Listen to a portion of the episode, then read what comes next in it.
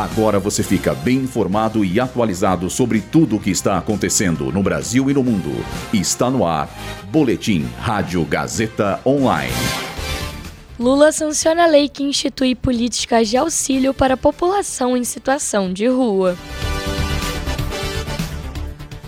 Final da Copinha não será disputada no Pacaembu. População da China diminuiu pelo segundo ano consecutivo. Eu sou Luísa Borgli e essa é a segunda edição do Boletim Rádio Gazeta Online. O presidente Lula sancionou hoje a lei que instituiu a Política Nacional de Trabalho Digno e Cidadania para a População em Situação de Rua. De autoria da deputada Erika Hilton, do PSOL, o projeto foi aprovado pela Câmara dos Deputados em outubro do ano passado. A nova lei tem como principal objetivo a promoção dos direitos humanos de pessoas em situação de rua, como o acesso ao trabalho, à renda e à qualificação profissional. Entre as medidas previstas no texto está a criação de uma bolsa de qualificação profissional para custear despesas, como alimentação e transporte, à população em situação de rua que deseja participar de cursos técnicos ou que decidir aprimorar o nível de escolaridade.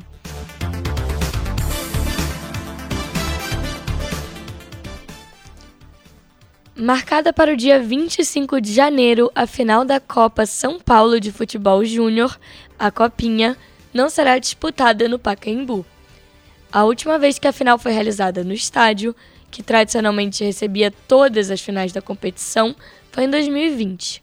Desde então, as últimas duas finais foram travadas no Allianz Parque, em 2022, e no Canindé, em 2023. No final do ano passado, a Alegra Pacaembu, concessionária responsável pelo estádio, chegou a afirmar que o Pacaembu iria sediar a final do torneio deste ano, porém com capacidade reduzida para 10 mil torcedores.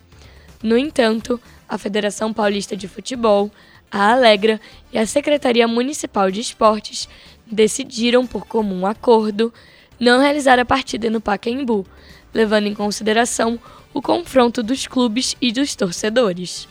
Para 2025, a Alegra planeja que as finais retornem a serem disputadas no estádio, afirmando que ele estará de volta de uma forma completamente renovada.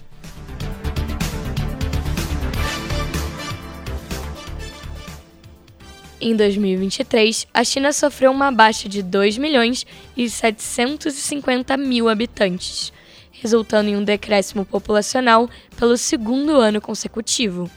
Atualmente, o país tem 1 bilhão e 400 milhões de habitantes.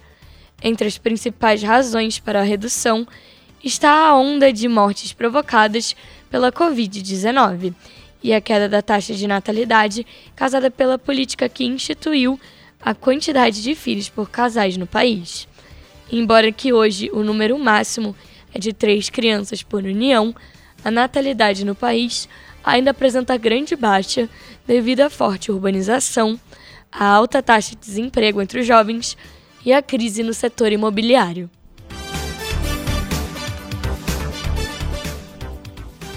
Esse boletim contou com roteiro de Gabriel Borgonov, Luísa Borgli e Heloísa Rocha, suporte técnico de Agnoel Santiago, supervisão técnica de Roberto Vilela, supervisão pedagógica de Rogério Furlan, direção da Faculdade Casper Libero, Marco Vale.